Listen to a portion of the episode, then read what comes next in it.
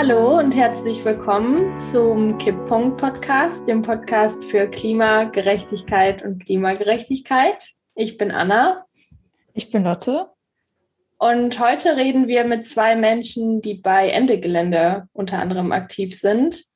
Ähm, genau, vielleicht stellt ihr euch am besten direkt selbst vor. Ja, hallo, ich bin Sophie und ich habe vor ähm, etwa zweieinhalb Jahren angefangen ähm, zu demonstrieren mit den Fridays und bin auch über zwei Jahre bei Extinction Rebellion aktiv gewesen, ähm, habe mehrere Aktionen von Ende Gelände mitgemacht und ähm, seit einem Jahr bin ich jetzt also in der Ortsgruppe aktiv. Ähm, nebenbei war ich auch noch in unterschiedlichen Waldbesetzungen.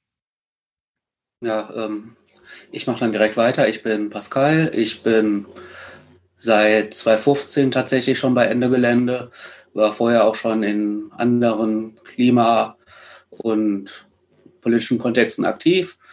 Ähm, bin jetzt dann über mehrere verschiedene Ortsgruppen gegangen und große Bündnisarbeit und auch darüber hinaus über Ende Gelände auch noch ein bisschen in anderen Spektren unterwegs. Ja, cool. Vielen Dank. Wir freuen uns total, dass ihr euch die Zeit genommen habt, um mit uns zu reden heute. Ähm, vielen Menschen, die irgendwie in der Klimagerechtigkeitsbewegung aktiv sind, ist Ende Gelände wahrscheinlich schon ein Begriff, aber vielleicht auch nicht allen. Deswegen ähm, könnt ihr vielleicht erstmal erklären, was ist Ende Gelände überhaupt? Was macht ihr da? Ähm, Ende Gelände ist ein äh, großes deutschlandweites, beziehungsweise sogar mit äh, Gruppen außerhalb Deutschlands äh, be weit bekanntes, äh, aktives äh, Bündnis. Wir ähm, betreiben äh, vor allem Protestaktionen und ähm, dadurch sind natürlich auch dann die, vor allem die Massenaktionen bekannt geworden. Ähm, hat sich jahrelang vor allem um Kohle im Rheinischen und im Lausitzer Braunkohlerevier gekümmert hat da ähm, dann auch auf diese ganze Problematik überhaupt erstmal aufgemacht und gezeigt, dass es auch eine Alternative gibt und auch, dass es die Problematik überhaupt gibt. Und ähm, ist dann aber auch sehr früh schon zu der Erkenntnis gekommen innerhalb des Bündnisses, ähm, dass diese ganze Klimaproblematik, die wir haben, die ganze Klimakatastrophe, die wir haben, äh, zusammenhängt mit dem Wirtschafts, äh, der Wirtschaften es wurde halt ähm, festgestellt, dass die Art und Weise, wie wir das Klima zerstören, ähm, damit zusammenhängt, äh, wie wir wirtschaften, also mit dem Kapitalismus. Und ähm, das wiederum ähm, verbunden ist mit ganz vielen anderen ähm, negativen Einflüssen in unserer Gesellschaft, wie Rassismus oder Sexismus und ähm, deswegen haben wir bei Ende Gelände einfach äh, dieses antikapitalistische, antirassistische, antisexistische und antifaschistische Selbstverständnis, ähm, was halt dazu führt, dass es halt ähm, bei Ende Gelände letztendlich nicht nur darum geht, das Klima zu retten, ähm, sondern eine gerechte und lebenswerte Welt für alle Menschen und Lebewesen zu schaffen.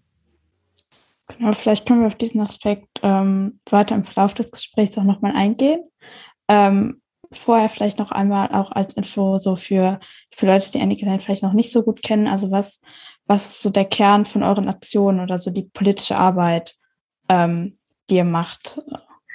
Also ich glaube, dass die bekannteste, also so wie Ende Gelände eben bekannt ist, diese Massenaktionen mit den weißen Maleranzügen ähm, sind, wo einfach viele Menschen in die Tagebaue oder auf die Schienen gehen, um zu blockieren, um äh, den Betriebsablauf der schädlichen Energiekonzerne zu stören. Ähm,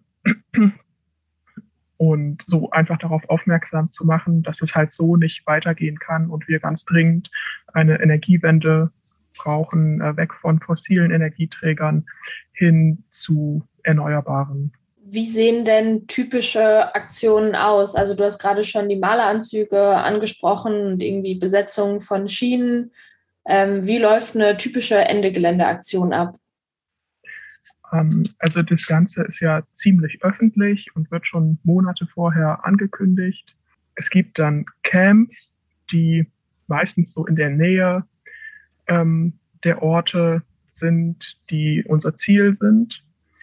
Ähm, und davon ausgehend finden sich dann viele Menschen zusammen, die gemeinsam eben dann die Orte aufsuchen. Und genau, und an diesen Orten, wo die Menschen hingehen, ähm, das ist in der Regel fossile Infrastruktur. Im Rheinischen Revier sind es dann halt die Tagebaue, sind die äh, Kraftwerke, die da stehen und ähm, die Schienenstränge dazwischen und ähm, gehen in großen Gruppen dahin, machen treiben Massenblockaden und nicht äh, nur in kleinen Gruppen, sondern da sind, reden wir dann von mehreren hundert Menschen jeweils, sodass das auch eine Zeit lang auch gehalten werden kann, diese Blockaden. Und ähm, auch dadurch, dass sehr viele Menschen auf unterschiedlichen Wegen unterwegs sind und so, hat Ende Gelände es halt auch bisher immer geschafft, ihre Ziele halt zu erreichen. Wie organisiert oder wie ja, wie werden solche Aktionen koordiniert? Da steckt ja eine ziemlich große bundesweite Vernetzungsstruktur hinter. Ja, Ende Gelände ist grundsätzlich erstmal als gesamtdeutsches Bündnis organisiert. Ähm, da gibt es dann Bündnistreffen, wo Menschen deutschlandweit zusammenkommen, wo zurzeit halt auch digital zusammenkommen und sich absprechen, planen, was sie machen wollen. Ähm, dann gibt's halt Ortsgruppen, die das vor Ort stützen, die auch äh, dann innerhalb dieser Struktur immer wieder Rückkopplungen halt ins Gesamtbündnis gibt. Es gibt sowohl die Gruppen, die sich selbst Ende Gelände Ortsgruppe nennen. Es gibt aber auch befreundete Gruppen aus der Klimagerechtigkeitsbewegung, ähm, die auch anderen Namen dann halt tragen.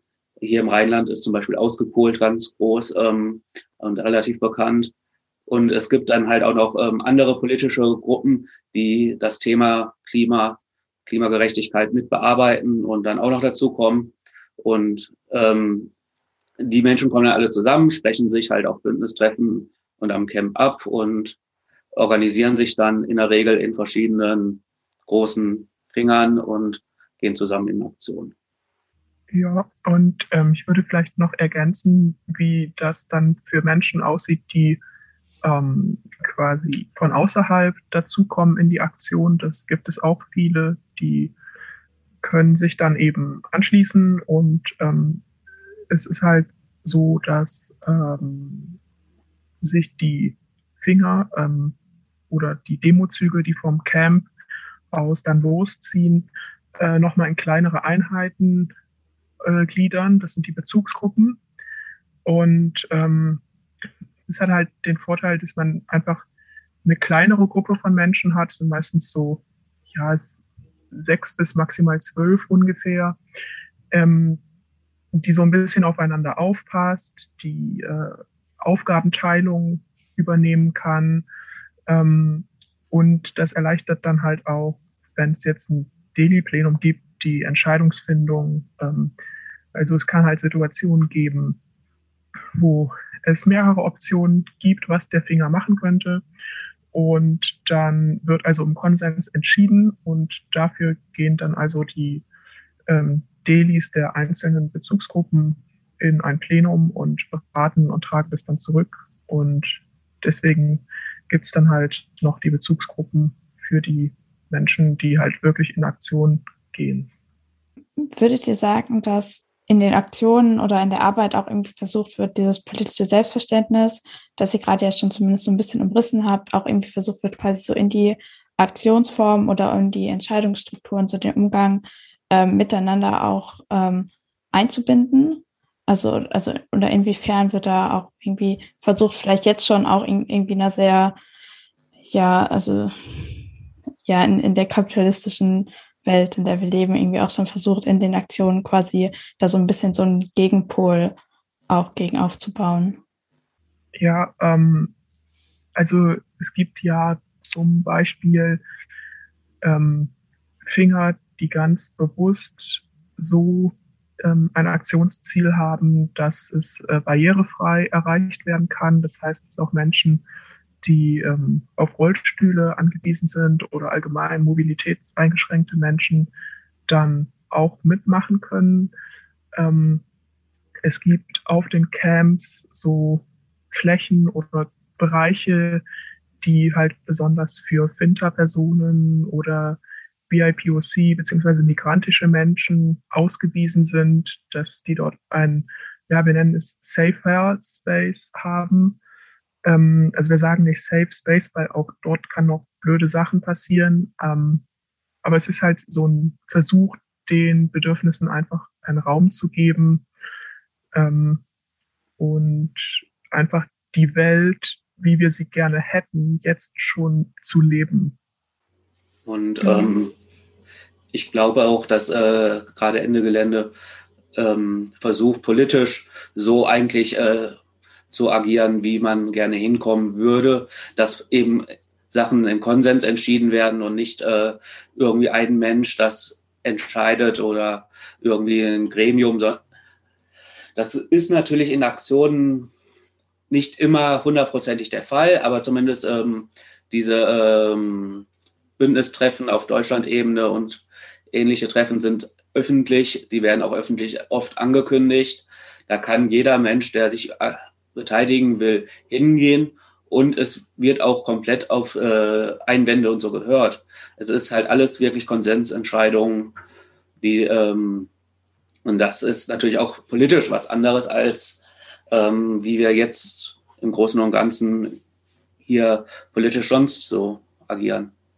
Genau, ich weiß nicht, ob allen Leuten irgendwie Konsensprinzip was sagt. Vielleicht könnt ihr noch einmal so kurz erklären, was damit gemeint ist.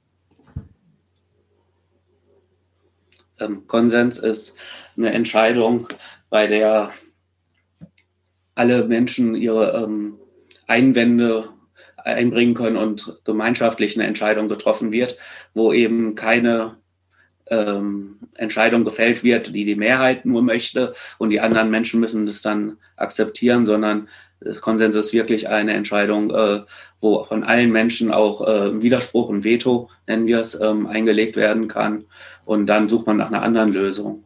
Oder es, wenn jemand Bedenken hat, werden die halt gehört und man versucht, diese äh, Entscheidung so anzupassen, dass wirklich alle damit einverstanden sein können.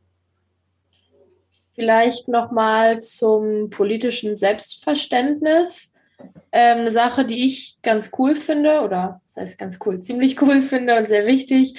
Ähm, Ende Gelände macht ja viel gegen Neokolonialismus und ähm, irgendwie dieser Begriff Antikolonialismus taucht ja immer wieder auf. Könnt ihr vielleicht da mal ein bisschen erzählen, wie da konkret vielleicht Forderungen von Ende Gelände sind, aber auch ähm, wie antikoloniale Arbeit oder antikolonialer Aktivismus aussieht? Ähm, ja, also Kolonialismus ist ja, hoffe ich, soweit allen bekannt, dass halt ähm, grob gesagt seit 1500 mit der Entdeckung der sogenannten neuen Welt dann eben angefangen wurde, sich diese zu eigen zu machen von Seiten Europas. Ähm, und das setzt sich bis heute fort. Also ähm, es werden halt Länder im globalen Süden ausgebeutet, ihrer Ressourcen beraubt. Und ähm, das ist halt ganz einfach falsch. Ähm, bei Ende versuchen wir halt einen sehr hohen, also das, ähm, dem auch einen Raum zu geben. Ähm, zum Beispiel gab es ja dieses Jahr die sogenannte antikoloniale Attacke, vielleicht habt ihr das mitbekommen, ähm, die halt wirklich nur von migrantischen und ähm, BIPOC-Menschen getragen wurde, ähm, dass wir halt gesagt haben, ähm, dass diese Menschen die Strukturen selbst schaffen, ähm, um diesen Missstand zu beheben. Ähm, also gerade die Klimabewegung ist ja sehr, sehr weiß, leider. Und das ist halt ein Problem, ähm, weil wir immer wieder Gefahr laufen, in dieses äh, White Saviorism-Syndrom reinzugeraten und die Gerechtigkeit letztendlich nur von den Menschen erreicht werden kann, die davon betroffen sind. Und deswegen unterstützen wir halt ähm, auch andere Bewegungen, die ähm, sich eben Antikolonialismus auf die Fahne geschrieben haben. Aber wir gehen halt nicht hin und sagen, wir von Ende Gelände haben den Masterplan und wir wissen, wie ihr das machen müsst. In dem Zusammenhang ähm, ist vielleicht auch ähm, mal interessant zu sagen, wo es herkommt. Ist dieses ganze Klimathema, Klimagerechtigkeit-Thema ist ja ein sehr globales Thema.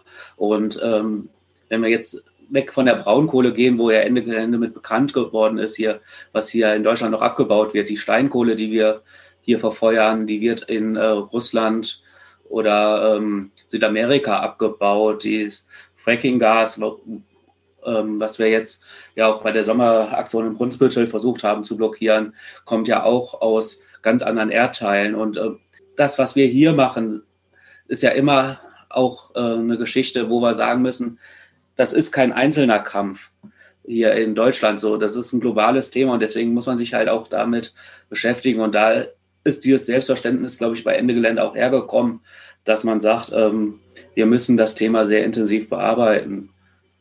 Nichtsdestotrotz sind wir da natürlich auch nicht unfehlbar und immer wieder auch von ähm, anderen Seiten auf Input und angewiesen und dann aber auch, glaube ich, äh, sehr weit bereit, äh, dazu zu hören und dann daraus zu lernen. Könnt ihr vielleicht den Begriff des White Saviorism einmal erklären? Ich weiß nicht, ob der allen so geläufig ist. Ähm, also was ich eben damit meinte, ist, dass es halt im europäischen weißen Milieu sehr, sehr lange diese Vorstellung gab, ähm, dass äh, man indigenen Stämmen, indigener Bevölkerung vorschreiben muss, was sie zu tun und zu lassen hat, zu zivilisieren, ähm, ihnen Techniken zu vermitteln, dass es ihnen besser geht. Und äh, es ist halt letztendlich alles also eine Fortsetzung dieses, äh, dieser Hierarchie, dieses Machtgefälles, äh, das einfach besteht, leider. Auch also in der Sprache, es hat ja zum Beispiel ähm, sehr, sehr lange gebraucht, bis nicht mehr so von der dritten Welt gesprochen wurde, sondern eben globaler Süden. Und die Art und Weise, wie wir über etwas sprechen, die drückt eben auch schon aus, wie wir darüber denken und was für Hierarchien dort bestehen. Ähm, aus der, vielleicht aus der Erfahrung heraus, die ihr jetzt auch im Kontext von Ende Gelände ähm, gemacht habt mit dem Thema oder was ihr euch an Wissen erarbeitet habt zu dem Thema, ähm, würdet ihr daraus auch oder was würdet ihr daraus auch irgendwie ableiten für andere Teile der Klimabewegung? Also habt ihr irgendwie den Eindruck, dass, dass irgendwie das Thema gehört wird in der Bewegung oder steht ihr damit irgendwie noch relativ alleine da? Und genau, würdet ihr irgendwie ja daraus irgendwas ableiten, auch, auch für andere, andere Teile der, der Klimabewegung oder? Also ich glaube, dass es ähm, schon auch andere Akteure auf dem Schirm haben, wie jetzt beispielsweise die Fridays oder auch XR hat das Problem auf dem Schirm, dass so weiße äh, Bewegungen sind. Aber sie gehen irgendwie nicht den Schritt, das wirklich so kritisch zu hinterfragen, warum das so ist und dann auch die Konsequenzen daraus zu ziehen. Ähm, also wir haben jetzt bei Ende Gelände dieses Jahr halt auch den Aktionskonsens geändert, dahingehend, was die Kommunikation mit der Polizei angeht, weil es halt in der Vergangenheit häufiger vorgekommen ist, dass Menschen halt so entspannt mit den Cops gesprochen haben und sich das halt für migrantische Menschen, die halt auch in ihrem Alltag sehr stark von Polizeigewalt ähm, und Ungerechtigkeit betroffen sind, überhaupt nicht gut anfühlt, dann in einer Aktion sowas zu erleben. Ähm, deswegen wurde halt dieses Jahr gesagt, wir sprechen alle konsequent nicht mit den Korps. Ähm, ich glaube, dass äh, das ein erster Schritt war in die richtige Richtung. Ähm, ja, ich würde mir von anderen Akteuren da auch noch wünschen, dass sie ähm, bereiter sind, vielleicht auch an ihrem Selbstverständnis zu arbeiten und ähm, zuzuhören, was migrantische und BIPOC-Menschen tatsächlich brauchen und wollen. Ähm, würde mich dem auf jeden Fall anschließen, ähm, dass das äh, von der Analyse her, ich hoffe allerdings auch, ähm, wenn ich in die Vergangenheit gucke, ähm, wir hatten jahrelang in Deutschland ähm, vor allem eine NGO geprägte Umwelt-, Klimapolitik und ähm, da war auch Kapitalismus eigentlich nie ein Thema, sondern das, da ging es dann auch um Naturschutz und so. Und ähm, dieses Ende Gelände hat dann in eine, über jahrelange Arbeit es auf, äh, geschafft, ähm, diesen Kapitalismus und diesen Zusammenhang zwischen der Art des Wirtschaftens und ähm, dem ähm, äh, Auswirkungen dann auf unsere Umwelt äh, aufzuzeigen. Und es ist inzwischen ja gängige Meinung auch, die äh, angekommen, dass es ähm, Zusammenhänge gibt. Und ich hoffe, dass äh, in anderen Feldern in den kommenden Jahren da dann auch andere auch ähm, ihre Meinung auch in dem Punkt anpassen werden. Wo wir schon beim Vergleich Ende Gelände und andere Klimagerechtigkeits- oder Klimaschutzgruppen sind, würdet ihr sagen, dass dieses politische Selbstverständnis ähm, und der politische Umgang untereinander so ein bisschen ein Alleinstellungsmerkmal von Ende Gelände ist? Also ich kann es jetzt nur mit den Bewegungen vergleichen, die ich kenne. Ähm, also es wird zum Beispiel in Waldbesetzung schon versucht, darauf zu achten und darauf einzugehen. Ähm, also bei XR, wo ich ja auch länger aktiv war, ähm, da muss man schon sehr deutlich unterscheiden. Also es machen zwar beide Bewegungen zivilen Ungehorsam, aber ähm, XR ist letztendlich halt eine bürgerliche Bewegung. Ähm, also da fehlen einfach diese antikapitalistischen und klassenantagonistischen Positionen. Ähm, also mir fällt tatsächlich jetzt keine Bewegung ein, ähm, die das, also die von der Größenordnung her wie Ente Gelände ist und die das ähnlich macht. Ja, du hast gerade schon so ein bisschen den Vergleich zu XR gezogen, ähm, weil du ja auch irgendwie in beiden äh, Bewegungen Erfahrung hast. Ähm, kannst du es irgendwie vielleicht noch mal ein bisschen irgendwie mehr kontrastieren? Also irgendwie was, also wie unterscheidet sich zum Beispiel der zivile Ungehorsam von Ende Gelände äh, von dem zivilen Ungehorsam, dem zum Beispiel XR macht, abgesehen auch von, also den hast den Aspekt, den du jetzt schon angeschnitten hast? Ähm, ja, da wäre noch eine ganze Menge zu sagen. Ähm, ich glaube, das erste und so augenscheinlichste ist tatsächlich, dass bei XR ähm, es sehr viel stärker variierende Themen und ähm, Aktionsformen gibt. Also ähm, die Ortsgruppen machen dort ja auch so eigene Aktionen und die können mal zu diesem Thema, mal zu jenem Thema sein. Das ist ähm, immer sehr unterschiedlich und ähm, die Aktionsformen sind halt zum Teil sehr, sehr bunt. Also es wird äh, versucht halt Bilder zu erzeugen ähm, und weniger Wert auf so das äh, Erreichen von Gegenmacht gelegt, wie es bei Ende Gelände passiert. Ähm, also ich würde sagen, dass auch noch ein wichtiger Unterschied ist, dass bei Ende Gelände, ja, es ist quasi eine einzige große, lang angelegte Kampagne. Und bei XR passiert halt einfach sehr, sehr viel. Sie haben ihre drei Forderungen. Ähm, aber das ist, ähm, glaube ich, sehr, sehr schwierig, Menschen außerhalb von XR zu vermitteln, was diese drei Forderungen sind, ähm, wenn sie nur eine Aktion sehen.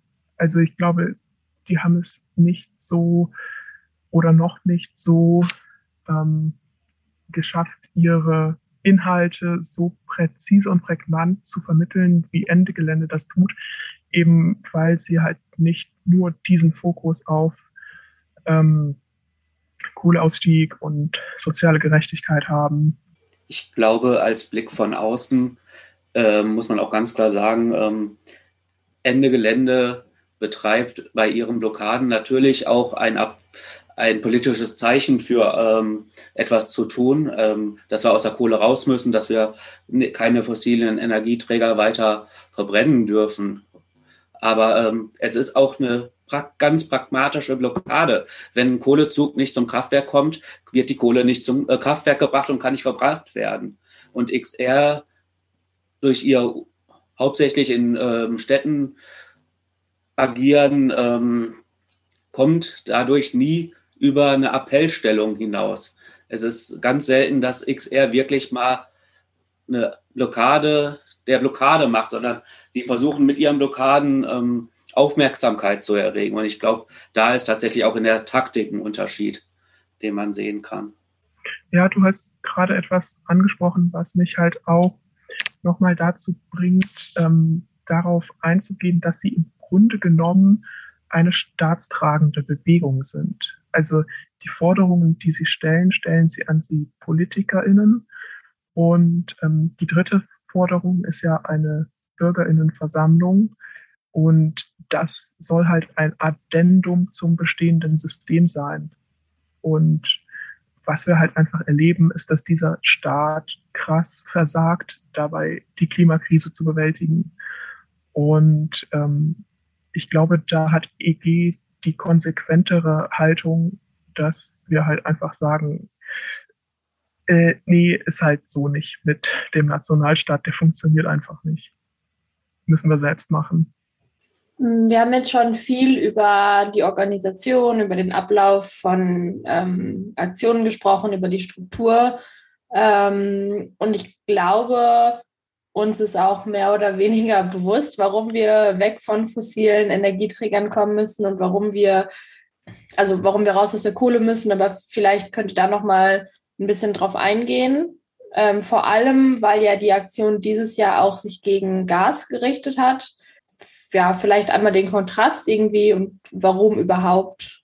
Ähm, also Ende Gelände hat 2015 hier im Rheinischen Revier ähm, vor allem gegen Braunkohle ähm, begonnen und hat da ähm, natürlich dann in den Tagebauen ihre erste Aktion mit, äh, durchgeführt. Später kamen dann auch ähm, andere Themen wie Steinkohle auf, aber es war ja sehr nah verwandt. Und inzwischen sind tatsächlich, glaube ich, auch wirklich viele Menschen ähm, der Überzeugung, dass äh, und sehen selbst, wie äh, groß diese ähm, Verschmutzung äh, durch die Kohlekraftwerke, die wir hier haben, ist. Wir brauchen uns nur mal die größten CO2-Schleudern in der EU angucken und da sind extrem viele Braunkohlekraftwerke, sowohl hier als auch in Nachbarländern, aber auch hier in Deutschland ähm, drin. Und da lag es natürlich am, am naheliegendsten da zu Beginn.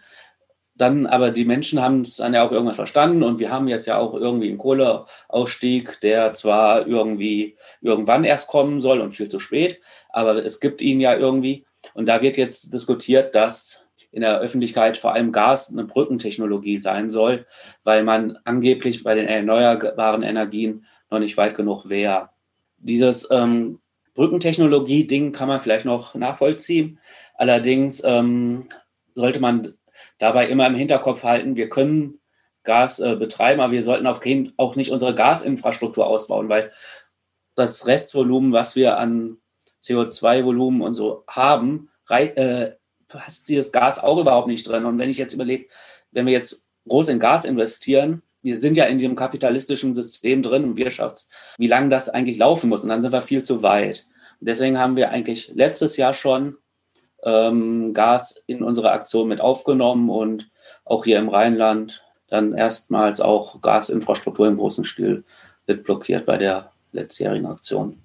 Ähm, ja, also neben der gerade schon angesprochenen ökologischen Komponente, warum die fossilen Energien einfach scheiße sind, ähm, hat das Ganze halt auch noch diese soziale Komponente, die wir eben schon angesprochen haben, dass es einfach krass unfair ist, den Menschen im globalen Süden ihre Ressourcen wegzunehmen, ähm, nur damit wir hier in Luxus leben können. Ähm, und dann haben wir letztendlich auch noch eine lokale Komponente, ähm, dass halt die Menschen auch in Deutschland passiert es ja, ähm, die eben anwohnende von solchen Tagebauen sind, halt äh, zwangsenteignet und vertrieben werden, was eben auch nicht gerecht ist. Und da hätten wir schon mal drei gute Gründe, sich gegen Kohle und Gas einzusetzen. Ähm, wenn man jetzt so ein bisschen gemein sein möchte und was manche Leute ja auch durchaus sagen, ähm, kann man sicherlich ähm, zu, zu Aktionen auch irgendwie von, von Ende Gelände fragen oder zu anderen Blockadeaktionen, ja, äh, was soll das denn bringen, wenn man für einen Tag oder wenn es gut läuft, zwei Tage ähm, einen Tagebau blockiert oder ein Gaskraftwerk? Was wäre eure Antwort auf, auf Leute, die, die euch sowas entgegenhalten? Ich glaube, meine Antwort wäre als erst, anfangs erstmal, äh, dass zwei Tage besser ist als gar kein Tag. Weil wenn an den zwei Tagen ähm, keine Kohle verfeuert werden kann, ist es besser, als, als wenn sie verfeuert worden wäre. Ähm, natürlich haben wir, ich denke jetzt zum Beispiel an Hambacher Wald äh, und so, auch in Deutschland ähm, or, äh, Organisationen, Orte, es dauerhaft Protest gibt.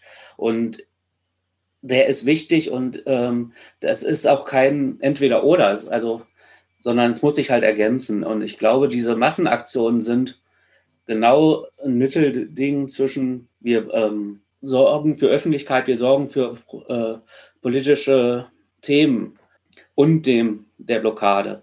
Aber klar, ähm, wenn ein Tagebau nicht erweitert werden kann, weil es in Lützerath äh, Besetzungen gibt oder Amacher Wald oder irgendwo auf einer Autobahn äh, ein Wald blockiert wird, also das ist natürlich, natürlich unterm Strich noch effizienter, also klar.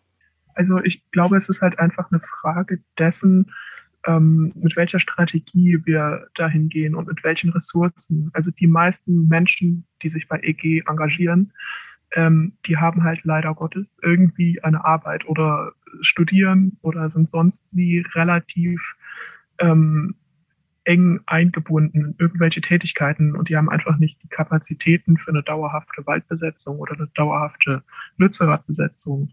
Ähm, und da ist es dann meiner Meinung nach eine ziemlich intelligente Strategie, ähm, für ein, zwei Tage im Jahr hinzugehen und eine Öffentlichkeit zu schaffen und den Diskurs, also die öffentliche Meinung dahingehend zu verschieben, dass Menschen das einfach, also der allgemeinen Bevölkerung das einfach bewusst ist, dass es da ein äh, Energieproblem gibt und ähm, einfach diese Akzeptanz äh, dafür zu schaffen, dass wir halt ähm, aus der Kohle schneller rauskommen, als es jetzt geplant ist. Wir haben jetzt schon über die Dörfer gesprochen. Wie ist denn da der aktuelle Stand? Also werden aktuell immer noch Leute aus ihren Häusern geworfen und enteignet oder ähm, ist gerade irgendwie eine Pause? Könnt ihr da was zu sagen? Ähm, ja, also es passiert immer noch und ganz konkret wurde halt jetzt das Enteignungsverfahren gegen den letzten Landwirt, der in Lützerath noch ähm, ist, angeleiert. Ähm, weiß jetzt nicht, ähm, ob ich den Namen nennen soll. Es gibt auf jeden Fall in Lützerath noch einen Landwirt und einige Menschen, die da auch so noch wohnen. Der soll also jetzt enteignet werden. Neben Lützerath sind noch fünf andere Dörfer, Keinberg, Kuckum, äh, Ober- und Unterwestrich und Berberath. Hatte ich jetzt alle sechs? Oh, ich hoffe es. Ansonsten äh, korrigiert mich gerne. Die sollen tatsächlich auch in den nächsten Jahren noch dem äh, Tagebau Garzweiler 2 weichen. Also das ist nach wie vor ähm, aktuell. Und in Lützerath ist die besondere Situation gerade, dass wir tatsächlich in den nächsten Monaten jetzt wahrscheinlich ein sehr großes Thema werden. Einfach weil ähm, die Enteignung da begonnen hat. Und ähm, es ist davon auszugehen, dass in dieser, in diesem Winter, in dieser Rodungssaison in Lützerath ähm, der Tagebaubetreiber auch sehr viel abreißen will und die Tagebau da halt auch dann hin erweitern will.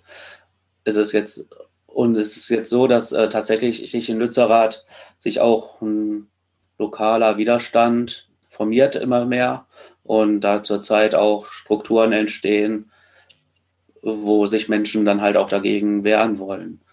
Und ähm, es gibt ja sowieso dieses lokale Bündnis Alle Dörfer bleiben aus dem Rheinischen und dem Gebiet im Braunkohlegebiet in, im Osten.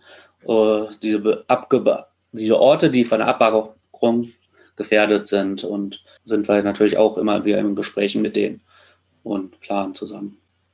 Ja, also vielen Dank für diesen, diesen Einblick. Also man muss ja wirklich sagen, es ist ja wirklich absurd so. Wir haben, ähm, ich weiß nicht genau, wann diese Podcast-Folge veröffentlicht wird, aber auf jeden Fall die Zeitpunkt, wo sie aufnehmen, äh, vor weniger als drei Wochen ist der neue IPCC-Bericht rausgekommen, in dem nochmal so dringend wie vorher noch nie formuliert wird, dass wir wirklich jetzt handeln müssen und jetzt irgendwie noch irgendwie die Kurve kriegen müssen, wenn wir nicht auf, auf die komplette Klimakatastrophe zusteuern möchten, müssen. Und gleichzeitig schaufeln wir weiter Braunkohle aus dem Boden. Ähm, ja, und das also zeigt ja auch einfach nochmal so die komplette Absurdität so dieses, dieses politischen und wirtschaftlichen Systems. Ja, es wird ja noch absurder, wenn ähm, wir haben gerade einen Wahlkampf ähm, hier. Und in Berlin gibt es ja diese große Deutsche Wohnen und Co-Enteignen-Kampagne.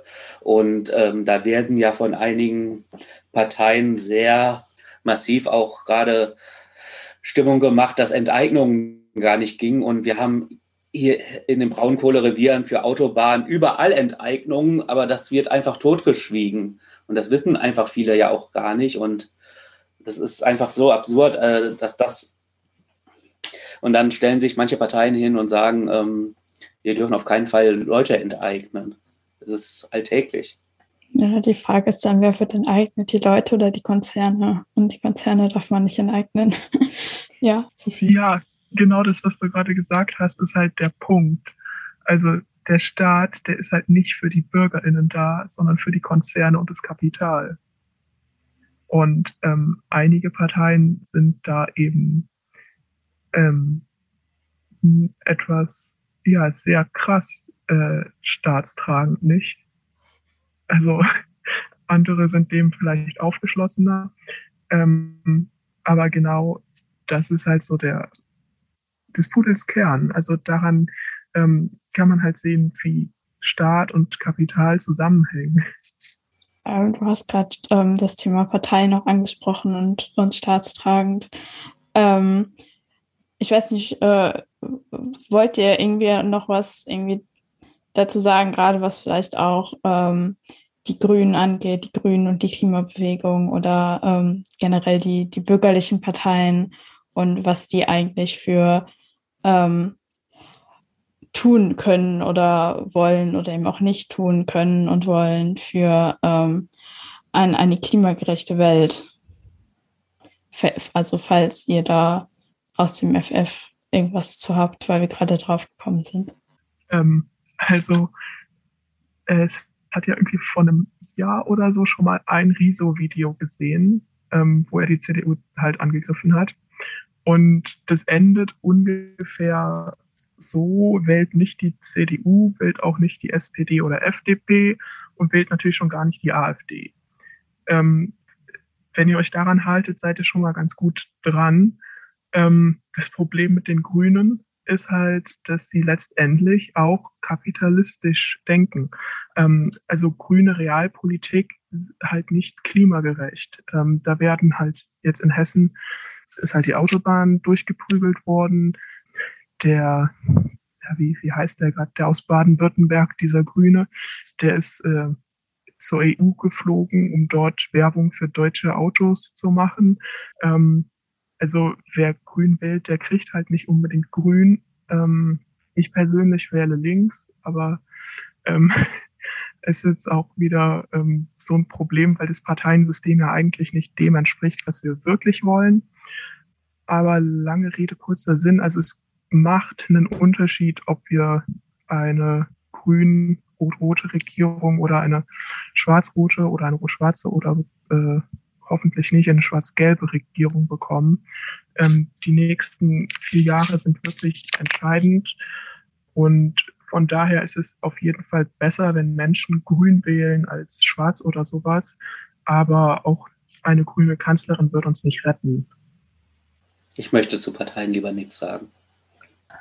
Das kann ich sehr gut nachvollziehen. ähm, ja, also ich, man merkt auf jeden Fall, und das ist ja auch irgendwie eine Grundbedingung, ähm, dass ihr überzeugt von etwas seid und dann dementsprechend das auch in eurer politischen Arbeit sichtbar wird. Also ihr kommt ja nicht als unpolitische Menschen da an und macht dann da einfach mit, sondern ihr habt ja auch eine gewisse eigene Überzeugung. Ähm, was genau ist denn eure Motivation? Also ich finde, die persönliche Motivation entspricht ja nicht immer der von der Struktur, bei der man sich dann engagiert. Natürlich gibt es da viele Überschneidungen, aber was war denn vielleicht auch vor allem zu Beginn eurer politischen Arbeit, zu eurem politischen Aktivismus so das Hauptziel oder die Hauptmotivation, mit der ihr euch engagiert habt? Also bei mir liegt das schon sehr lange her.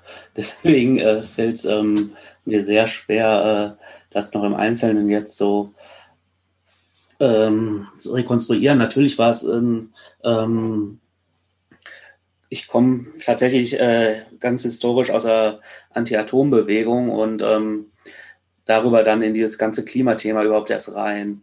Und ähm, dadurch ist das bei mir irgendwie über die Jahre auch gewachsen und auch bei mir persönlich dann ähm, auch diese ganzen viel gelernt und ganze Ansichten dazu gekommen. Und das ist ähm, dann halt alles so entstanden. Deswegen kann ich das jetzt gar nicht so auf irgendeine bestimmte Sache reduzieren. Ähm, also ich bin ja auch in anderen Kontexten unterwegs, ähm, aber was Ende Gelände so fördernswert macht, ist, dass es halt so einsteigerfreundlich ist. Also was jetzt zivilen Ungehorsam angeht. Ähm, es können Menschen mit vergleichsweise wenig Aktionserfahrung teilnehmen. Die machen halt ein Aktionstraining mit und die können dann halt dabei sein und sind halt durch die Masse einfach geschützt. Und ich glaube, dass das halt so ein Rahmen ist, in dem sich Menschen dann halt auch für andere konsequente Aktionsformen gewinnen lassen. Ähm, habt ihr auch so eine, ich weiß nicht, ich würde das vielleicht so politische Vision nennen oder so? Wir haben jetzt ganz viel darüber geredet, was, ähm, was nicht geht. Ähm, der Kapitalismus, der bürgerliche Staat oder so. Also es vielleicht erstmal die Frage hat, ähm, Ende Gelände eine quasi offizielle Position dazu, wie ein besseres System aussehen soll. Und ähm, daneben habt ihr also persönlich eine davon. Ähm, Ende Gelände hat keine fertige Vision, ähm, wie es aussehen soll. Es hat Ideen, ähm, dass man anderes äh, Wirtschaften dass ähm, Konsensprinzipe in die Politik Einfluss nehmen müssen, dass Menschen gesehen werden müssen und äh, eine gerechte Welt entstehen muss. Also diese Eckpfeiler existieren, aber jetzt eine konkret ausgearbeitete Idee hat man nicht, weil man allerdings ja auch gar nicht ähm, als Gruppe oder als Bündnis mit auf einer Massenaktion vielleicht 5.000, 6.000 Leute, Menschen, aber ähm, mit 5.000, 6.000 Menschen kann man nicht für, ich weiß nicht, wie viele Menschen wir inzwischen auf der Welt haben, Entscheidungen treffen. Deswegen, aber die Idee, wie Welt werden soll, gibt es natürlich. Persönlich habe ich auch jetzt Ideen, wie es sein soll. Ich glaube, wir sind aber tatsächlich davon weit entfernt, irgendeine Utopie in unserer Gesellschaft umsetzen zu können. Deswegen ähm, ist die noch so abstrakt, dass ich mir da auch gar nicht groß Gedanken rein, äh, Energie reinsetzen will, mir was Konkretes auszumalen. Es ist dann halt auch wirklich so diese Forderung nach einer gerechteren Welt, eine, die da irgendwo im Kopf rumschwirrt. Ich habe neulich ein Buch gelesen, wo die Menschen einfach alle aufgehört haben zu arbeiten. Ähm, stattdessen haben sie dann halt so mit ökologischem äh, Gartenbau und sowas gemacht und einfach krass gechillt. Das fand ich sehr sympathisch. Also das wäre ja sehr, also wie viel Zeit auf einmal für Kultur, für Spaß ähm, übrig ist oder übrig wäre, wenn es so wäre. Das wäre schon sensationell. Das stimmt auf jeden Fall. Also wenn Lohnarbeit nicht wäre, dann wäre das Leben um einiges entspannter. Ähm, man hätte auch viel mehr Zeit für politische Arbeit, obwohl wahrscheinlich auch ein Großteil politischer Arbeit wegfallen würde, wenn es das Konzept Lohnarbeit schon nicht mehr gäbe. Ähm, ja. Vielleicht noch ein anderes aktuelles Thema, ähm, was sicherlich auch, selbst wenn die Podcast-Folge nicht sehr, sehr zeitnah veröffentlicht wird, aktuell sein wird, ist das geplante Versammlungsgesetz in NRW. Ähm, also ich denke, die meisten haben von der, hm, ich weiß nicht, wie ich sie nennen soll, Demonstration im Juni mitbekommen, ähm, die ja doch relativ schnell zerschlagen wurde. Ähm, genau, und also die weißen Maleranzüge von Ende Gelände werden irgendwie genannt. Wie, also gibt es bei Ende Gelände schon ähm, irgendwie eine, eine Antwort oder eine Idee, wie man auf das geplante Gesetz reagiert? Ich würde vielleicht, bevor die Antwort kommt, noch einmal kurz einschieben ähm, und das Gesetz noch mal ein bisschen mehr erklären. Wahrscheinlich haben viele Leute es zumindest aus NRW mitbekommen, aber ähm, der Podcast soll ja irgendwie zugänglich und verständlich sein für möglichst viele Menschen. Ähm, deswegen noch mal ein ganz kurzer Abriss des Gesetzes. Also die Landesregierung NRW ähm, hat einen, einen Entwurf geschrieben für ein neues Versammlungsgesetz und möchte den gerne auch noch durchprügeln ähm, vor der nächsten Landtagswahl. Das im Grunde äh, kann man sagen, es ist einfach ein Versammlungsbehinderungsgesetz oder Verhinderungsgesetz, das halt massive Einschränkungen äh, vorsieht für ähm, Versammlungen. Zum Beispiel irgendwie müssen AnmelderInnen mit ihrem vollen Namen für, zur Aktion aufrufen. Ähm, es gibt dieses sogenannte Störungsverbot, was sagt, dass irgendwie andere Versammlungen nicht gestört werden dürfen ähm, und irgendwie auch schon den Aufruf oder das Einüben von Blockaden, mit denen man zum Beispiel Nazis blockieren könnte, ähm, kriminalisiert wird. Und unter anderem auch steht da auch drin das sogenannte Militanzverbot, das in sehr, sehr schwammiger Weise ähm, alles verbietet, was irgendwie als einheitliche Kleidung, äh, also einheitliche Kleidung ist, die irgendwie provokativ oder aggressiv wirken könnte und theoretisch Menschen irgendwie einschüchtern könnte. Ähm, und damit unglaublich viel Polizeiwillkür natürlich ermöglicht. Und genau, also die, die schwarz-gelbe Landesregierung hatte dem Kontext auch explizit zum Beispiel die Malanzüge bei Ende Gelände als Beispiel genannt. Genau, und dazu steht noch ganz viele andere schreckliche Sachen in diesem Gesetz, zum Beispiel was die Kontrolle, also die Videoaufzeichnung von Versammlungen angeht, die Kontrolle von Demonstrierenden, Haftstrafen und so weiter und so fort.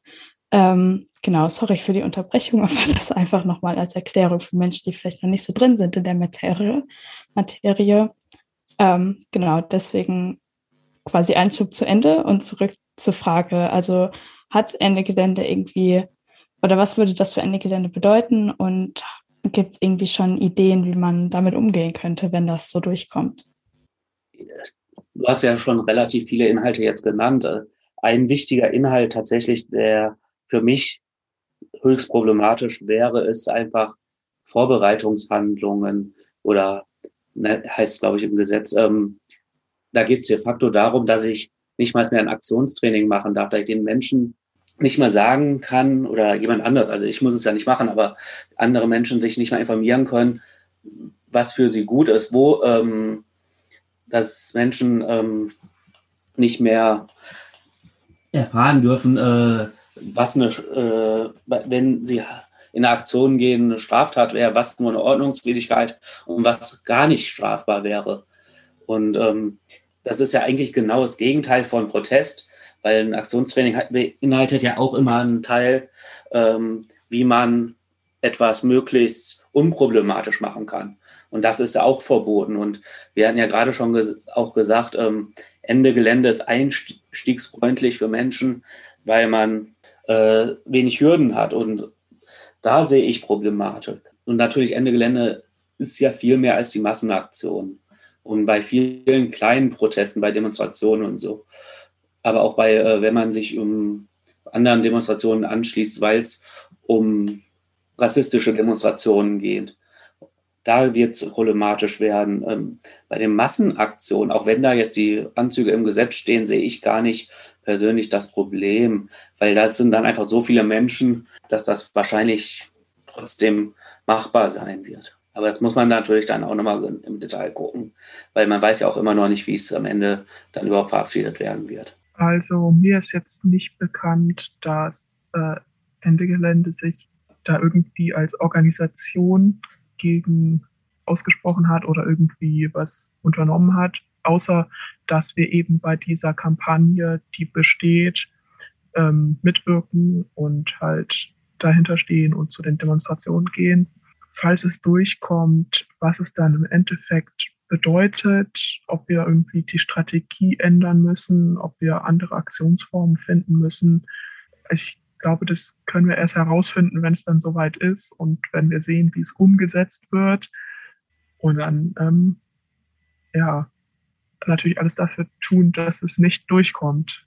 Wir hatten, wenn ich jetzt aber zurückgucke, 2018 mit dem neuen Polizeigesetz hat man dann ja, als der Sonderzug in Düren, im von Ende Gelände Sonderzug in Düren eingefahren ist, den ganzen Bahnhof für mehrere Stunden abgeriegelt gehabt und jeden Menschen, der aus diesem Zug stieg, aufgrund dieses Polizeigesetzes damals ähm, durchsucht und auch schon, also Ende Gelände ist auf dem Niveau eh schon hier in NRW einer sehr hohen Repression und Bedrohungslage immer wieder ausgesetzt. Das ähm, vom Seiten der Polizeibehörde und des Innenministeriums. Von daher, man hat bisher immer Wege gefunden, damit umzugehen und äh, sich immer wieder auch neuen Situationen anzupassen. Und ich denk, bin überzeugt davon, dass was mit Ende Gelände, auch selbst wenn dieses äh, Gesetz, was absolut falsch wäre, aber selbst wenn dieses Gesetz ähm, durchkommen wird und verabschiedet werden wird. Du hast es schon angesprochen, das Thema Repression, aber vielleicht, weil es auch noch gerade passt, ein kleiner Fun Fact. Ich weiß nicht, ob das so ein Fun Fact ist. Ähm, Polizeigesetz. Ähm, es gab tatsächlich 2019 noch einen Antrag von der Landesregierung in NRW, genau dieses Gesetz zu verschärfen. Ähm, der hat es aber meines Wissens nach nicht geschafft durchzukommen. Ähm, und da stehen auch schon ein paar Sachen zum Versammlungsgesetz drin, beziehungsweise zur Versammlungsfreiheit. Und ähm, irgendwie ist das halt, also böse Zungen würden jetzt wahrscheinlich behaupten, dass es jetzt ein weiterer Versuch ist, nachdem dieser Antrag nicht durchgekommen ist, ähm, jetzt mit einem komplett neuen Gesetz irgendwie noch mehr Repressionsmöglichkeiten zu schaffen. Ähm, genau, stehen da noch ein paar andere Sachen drin. Ähm, ich glaube, wir können alle sehr froh sein, dass das Gesetz nicht durchgekommen ist, beziehungsweise diese Änderung. Ähm, genau, das vielleicht einmal so zur Einordnung noch. Genau, die eigentliche Frage ja aber nach Repression. Also mh, Ende Gelände ist ja dafür bekannt, dass es viele Leute gibt und dass man eben als Masse natürlich dann besser agieren kann. Ähm, was sind vielleicht eure Erfahrungen persönlich, aber auch als Teil einer großen Gruppe mit Repressionen bei Aktionen? Also ich würde da unterscheiden zwischen den direkten Repressionen während der Aktion, die sich halt vor allem in ähm, Art von Polizeigewalt niederschlagen und den Repressionen, die schriftlich sind, die nach der Aktion folgen können. Mit der ersten Art, also der Polizeigewalt während einer Aktion. Ähm, das findet statt, aber dadurch, dass es eben diese Masse gibt, ähm, ist die Gefahr für Einzelne, das abzukriegen, einfach geringer. Und ähm, je mehr Menschen drumherum sind, vielleicht sogar mit Kameras, das hemmt dann auch nochmal die Bereitschaft von Polizistinnen draufzuhauen. Den zweiten Teil also es ist ja so, wir verweigern, also die viele verweigern die Angabe ihrer Identität. Das heißt, wir haben also keinen Personalausweis dabei und sagen auch nicht, wie wir heißen.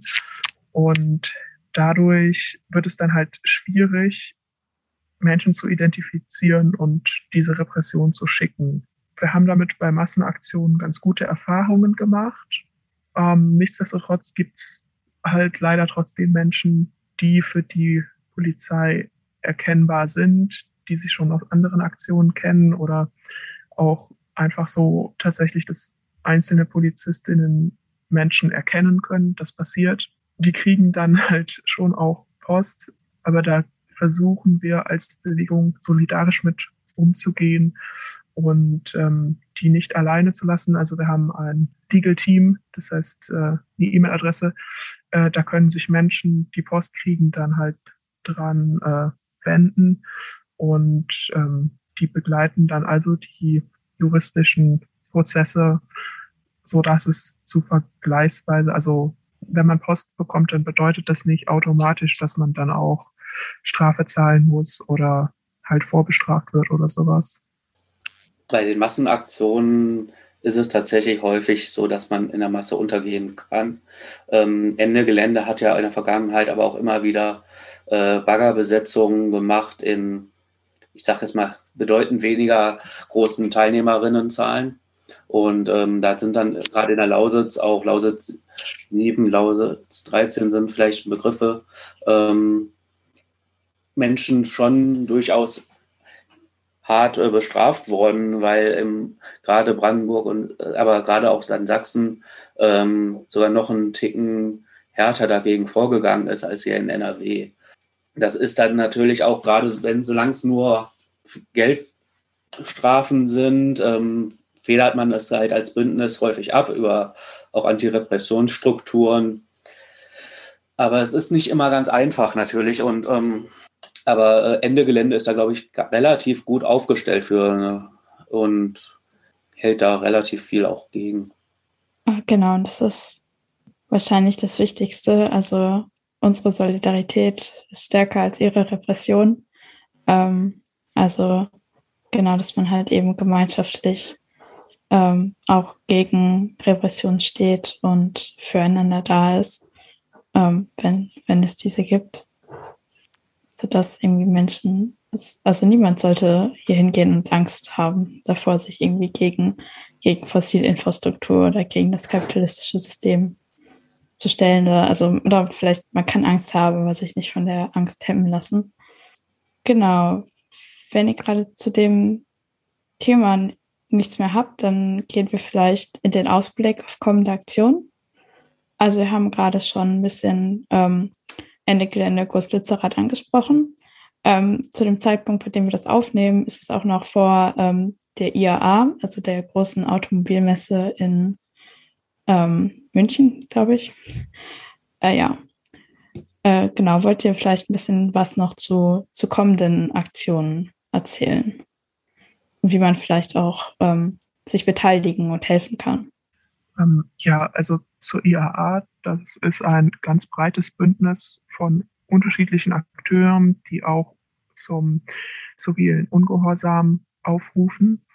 Es wird ein Aktionsbild geben, das sicherlich ähnlich ist ähm, wie das von Ende Gelände. Es finden aber auch noch andere Aktionen statt. Es gibt einige organisierte Busanreisen. Ähm, die haben auch eine Internetseite von dem äh, Bündnis, also Sand im Getriebe ähm, macht das unter anderem. Da können sich Menschen einfach mal informieren und ein bisschen organisieren, schauen, wo die Busse langfahren.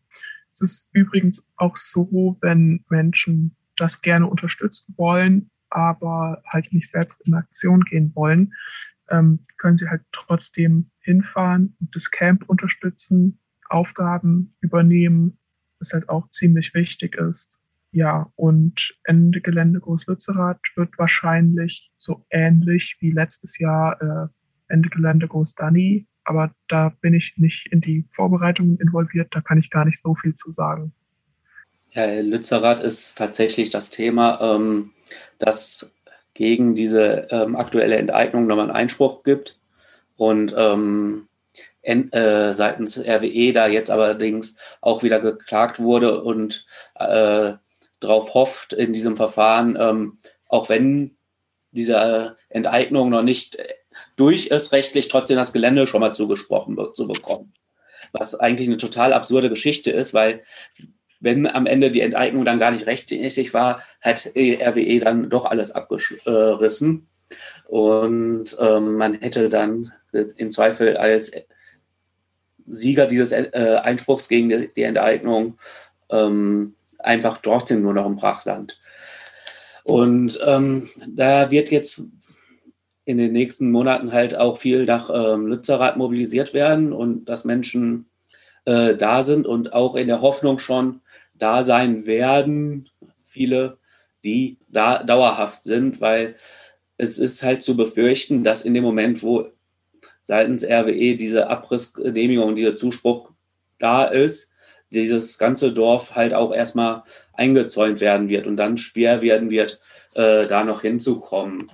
Es wird dann wahrscheinlich auch von außen, wie es auch am Hambacher Wald zum Beispiel gab, ähm, Demos geben und man natürlich auch versuchen wird, hinzukommen, aber man weiß nicht, wie es ist. Also falls Menschen sich das vorstellen können, gegebenenfalls auch einfach dann sich darüber zu informieren, ähm, dauerhaft dahin zu gehen. Es entstehen da zurzeit mehrere Unterkünfte und es wird sicherlich äh, da auch sehr angenehm sein.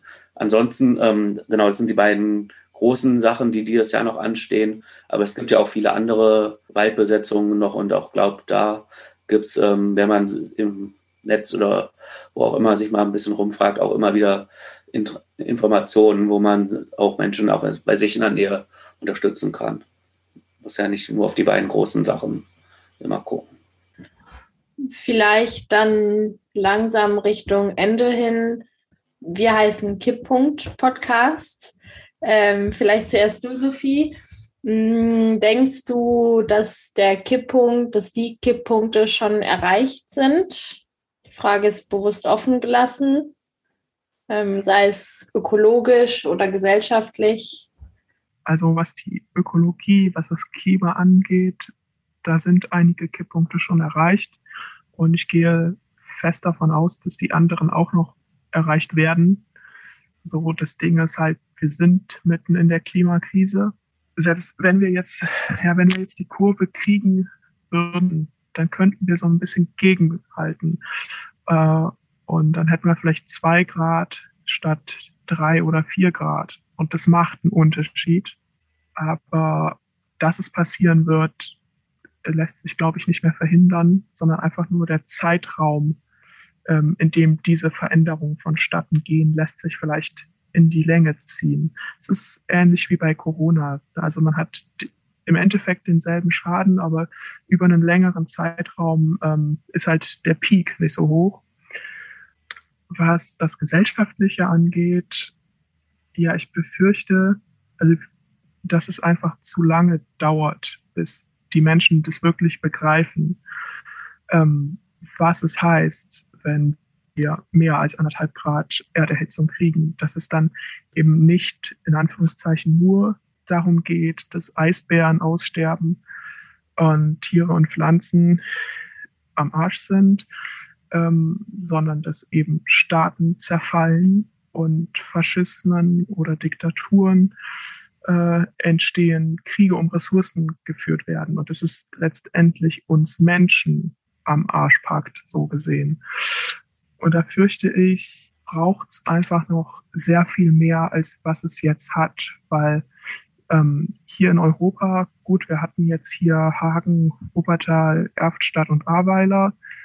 Ein paar haben gemerkt, dass es vielleicht nicht so geil wird mit Klimakrise.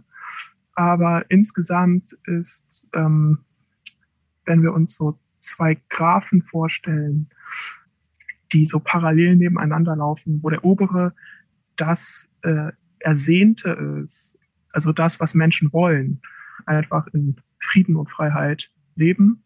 Und das untere, das, was tatsächlich real erreichbar ist. Und die verlaufen halt lange parallel und irgendwann flacht der untere ab und bröckelt so nach unten weg und dann wird halt die Differenz zwischen den beiden sehr groß. Das heißt, das ist der Punkt, wo die Menschen merken, dass das Ideal, das sie gerne hätten, auf keinen Fall erreichbar ist. Dass einfach die Realität von der Utopie so weit äh, auseinanderklafft, dass es dann eben ja die dafür ausreicht, dass sie halt sagen, ähm, nee, komm jetzt, lass aber wirklich mal Revolution machen, weil so geht's nicht weiter. Klimakrise ist echt scheiße.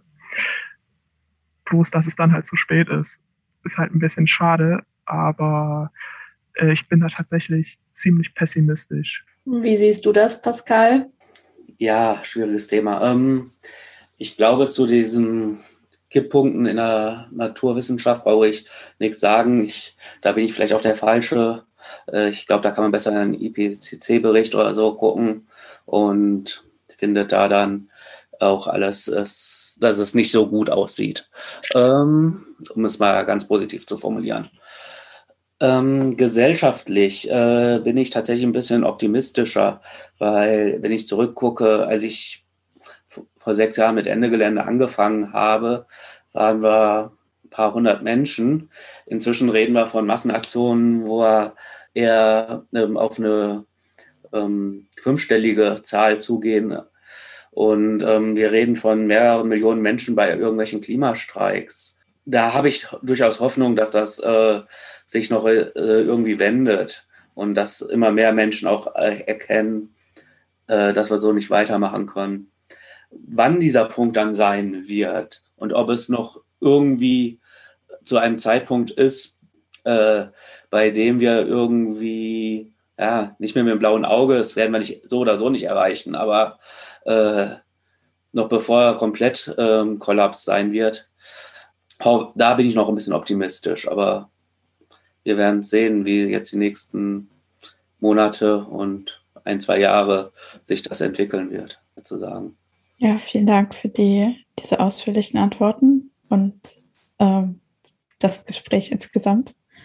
Ähm, Gibt es von eurer Seite noch irgendwas, das ihr hinzufügen möchtet oder ähm, andere Abschlussworte oder sowas, bevor ähm, sich quasi der Podcast dem Ende neigt oder zu Ende geht? Ja, ich glaube, ich hätte tatsächlich was. Wir haben ähm, vorhin unterschiedliche Strategien von unterschiedlichen Akteuren in der Klimabewegung so ein bisschen gegenübergestellt. Und mir ist es wichtig, dass jede Strategie ihre Relevanz hat. Und dazu gehören für mich aber auch diejenigen Aktionsformen, die vielleicht von einer breiten Öffentlichkeit als gewaltvoll angesehen werden, ähm, weil da vielleicht Dinge bei kaputt gehen können. Also Gewaltfreiheit ist halt eine Taktik, gewaltvoll zu handeln, kann halt auch eine Taktik sein, die zum Erfolg führen kann und dadurch legitim sein kann. Und ähm, auch Ende Gelände ist ja eine Bewegung, die sich dem ähm, strategischen Pazifismus, so heißt es ähm, so schön, verschrieben hat, ähm, was auch seine guten Gründe hat. Aber ich würde mir wünschen, dass äh, die Klimabewegung insgesamt einfach akzeptiert, dass es darüber hinaus noch andere Taktiken gibt und ähm, das auch nicht verurteilt, wenn sie passieren oder angewendet werden.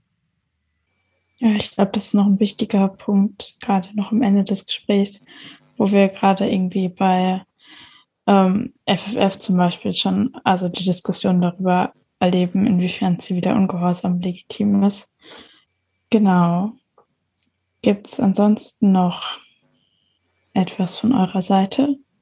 Ansonsten würden wir uns, glaube ich, einfach nochmal herzlich bedanken für dieses sehr, sehr interessante Gespräch. Es hat mir sehr viel Spaß gemacht. Ähm, ich hoffe, euch auch. Ja, ich, ich fand es auch gut. Also es hat Spaß gemacht und war interessant, mal bei sowas mitzuwirken. Ist so ganz anders, als was ich sonst so mache. Ja, vielen Dank für das Gespräch und dass ihr uns eingeladen habt. Vielen Dank auch von meiner Seite. Es war ein wirklich tolles, aufschlussreiches Gespräch. Ja, ich wünsche euch viel Erfolg für die nächsten Aktionen, an denen ihr euch beteiligt. Okay, ähm, also das war es ja jetzt ähm, wieder für dieses, also ich fand sehr interessantes und spannendes Gespräch ähm, mit den beiden Aktivisten von Ende Gelände. Ähm, also ich habe mich schon ja von Anfang an ziemlich auf das Gespräch gefreut ähm, und war auf jeden Fall nicht enttäuscht.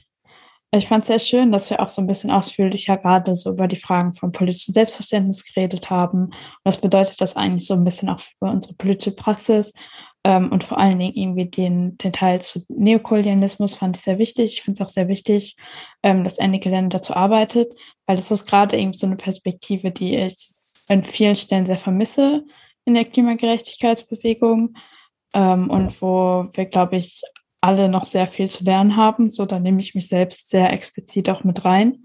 Ähm, deswegen finde ich es äh, ja also sehr gut und wichtig, dass Ende Gelände da ähm, so viel und ausführlich zu arbeitet. Also wenn man auf die Internetseite geht von Ende Gelände, ähm, gibt es da auch einige Informationen rund um das Thema, ähm, die ich auf jeden Fall auch Menschen ans Herz legen kann, ähm, sich da ein bisschen reinzulesen. Ähm, genau, weil das also wirklich so ein blinder Fleck ist so bei uns, ich, also in der Klimabewegung, ähm, würde ich sagen. Ja, und auch irgendwie diesen Vergleich zu ziehen, so was macht Ende Gelände eigentlich aus, so gegenüber auch anderen politischen Gruppen, ähm, das irgendwie auch nochmal so ein bisschen klar zu haben. Ähm, ja, also ich fand es, wie gesagt, ein sehr, sehr spannendes Gespräch. Ja, bei den Punkten zu Neokolonialismus stimme ich dir voll zu. Ähm, ich würde es auch auf jeden Fall erweitern auf Menschen mit Behinderung. Hm, dass da irgendwie bei Ende Gelände durch den bunten Finger heißt er ja meistens eine Möglichkeit geschaffen wird für Menschen, die auf einen Rollstuhl angewiesen sind zum Beispiel ähm, oder auch für, für Kinder, dass da eine Möglichkeit geschaffen wird, dass die sich auch an Aktionen beteiligen können, weil ich habe das Gefühl, ganz oft ähm, werden diese Menschen bei Aktionsplänen und bei der Organisation gar nicht ähm, richtig berücksichtigt, aber eben auch, dass es explizit einen migrantischen Finger gibt zum Beispiel, also dass da einfach Wert drauf gelegt wird. Ähm, genau.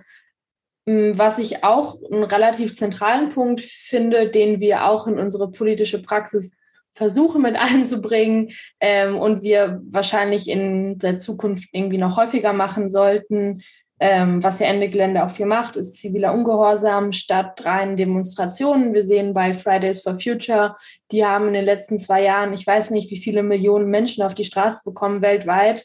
Ähm, und irgendwie das Ergebnis ist doch relativ ernüchternd. Also richtig effektiven Klimaschutz schreiben sich die Grünen auf die Fahne, aber was daraus wird, also wenn man sich das Wahlprogramm mal anschaut, richtig effektiver Klimaschutz sieht auch ein bisschen anders aus, ähm, um es nett zu formulieren. Und ich denke irgendwie, dass da einfach die Notwendigkeit nach ähm, mehr irgendwie ist, ähm, dass praktisch legitimer Widerstand notwendig ist, damit Menschen irgendwie verstehen, dass die Klimakrise nicht in zehn Jahren oder in 100 Jahren mal eine Bedrohung sein könnte, sondern dass sie ähm, heute, jetzt eine akute Bedrohung ist nicht unbedingt für Menschen in Deutschland, aber für Menschen im globalen Süden auf der ganzen Welt. Ähm, genau. Und das sollten wir, denke ich, ein bisschen beachten, dass es eben nicht getan ist mit, wir gehen mal auf eine Demo und dann war es das. Genau, ich glaube, das ist so ein bisschen das Hauptding, was ich aus dem Gespräch mitnehme. Okay, ähm, also ich stimme dir auf jeden Fall zu. Ähm, ich finde gerade diese beiden Punkte hat auch äh, Sophie äh, super gut illustriert. Zum einen, was irgendwie die Frage von irgendwie Zukunft und äh, Lebensniveau oder Lebensqualität ähm, angeht mit diesem, diesem Bild von den zwei Graphen. Und quasi je länger wir damit warten, irgendwas zu ändern, desto, ja, desto schwieriger oder in manchen Teilen auch unmöglich wird es quasi auf ähm, quasi unsere Vision zu erreichen, weil einfach die Klimakrise ist irreversibel und das CO2, was wir jetzt in die Atmosphäre ähm, pusten, wird dafür hunderte und tausende Jahre bleiben. Und ähm, die Kipppunkte im, im Klimasystem heißen eben Kipppunkte, weil, weil sie eben nicht rückgängig gemacht werden könnten. Und ähm, deswegen fand ich das ein sehr, ja, also traurig anschauliches Bild, aber ich fand es sehr treffend. Und zu diesem Punkt, ähm, was müssen wir tun, da stimme ich dir auf jeden Fall zu. Also wir sehen irgendwie, ne, also die Klimakrise ist ein Thema seit über 50 Jahren, also da ist bekannt seit über 50 Jahren und es ist so gut wie nichts passiert.